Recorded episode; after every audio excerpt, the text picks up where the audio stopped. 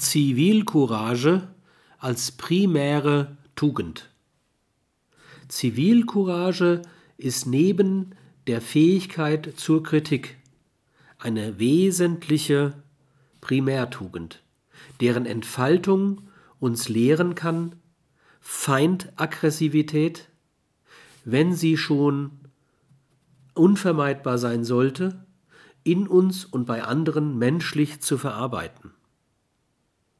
Zivilcourage meint die Fähigkeit und die Bereitschaft zu persönlichem Einsatz, um ein Unrecht, sei es eine Handlung, sei es ein Zustand, zu verhindern oder zu beheben, selbst wenn man damit einen eigenen Schaden verbunden würde.